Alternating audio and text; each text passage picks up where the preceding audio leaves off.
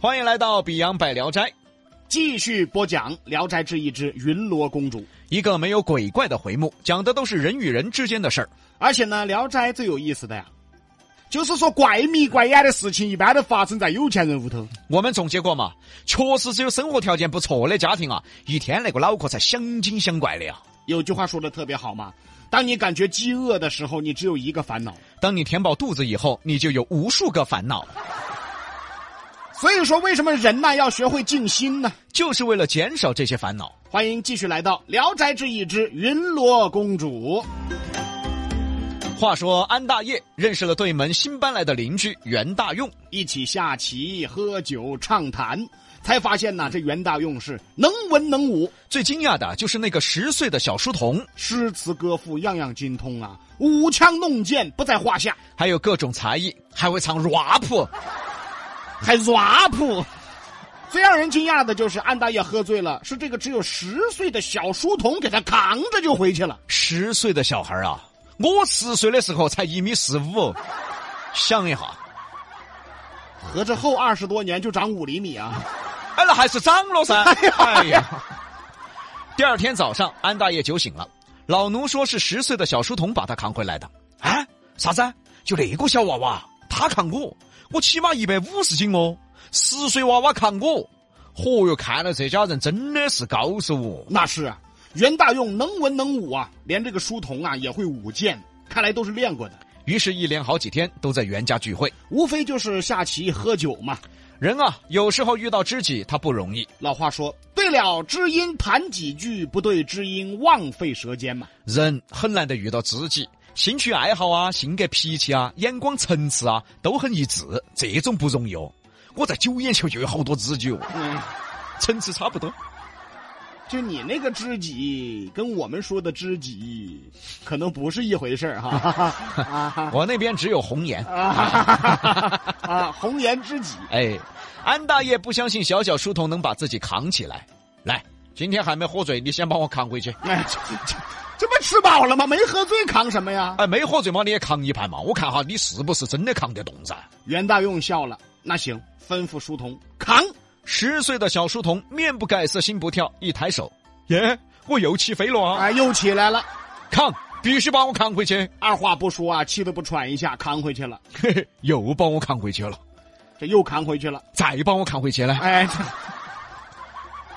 就那么一连扛了六趟。安大爷家里的老奴都傻了，这爪子他他健身说他在、啊。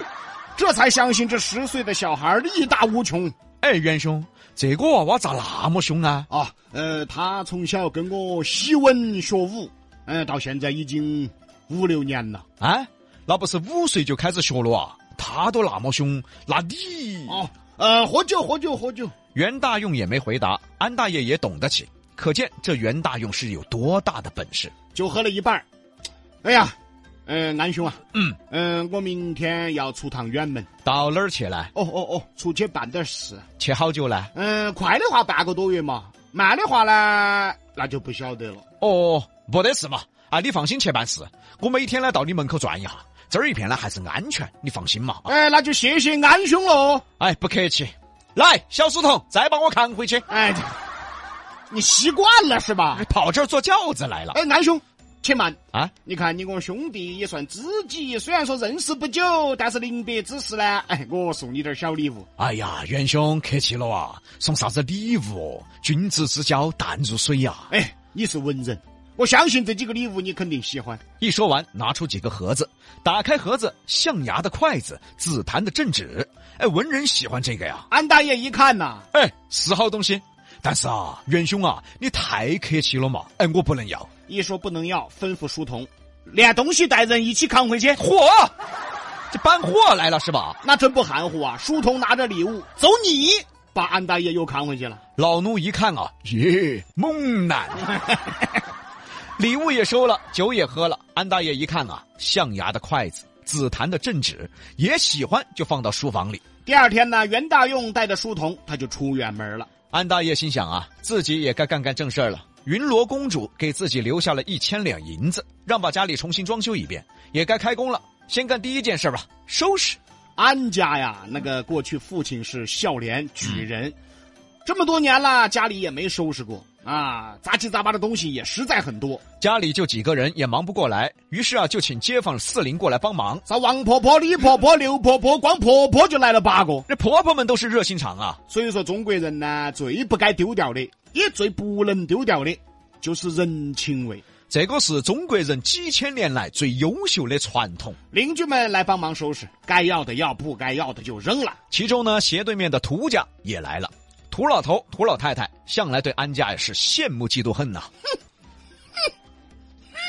你恨过去了，你再恨，老头子，嗯，真好。嗯，他要收拾东西，我们倒要看一下他们屋头到底有啥子值钱的东西。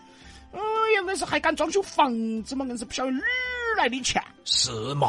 他们爸死了过后，又没得啥子经济来源，吃老本儿嘛，也吃差不多了嘛，不晓得哪儿来的钱。呸呸，这什么人啊，这俩！这种人呐，见不得别人好，从古至今都有的。那就收拾吧，杂七杂八一大堆，该扔的扔，该收的收。有些东西呢，邻居要的话就送给邻居。收来收去就收到书房了。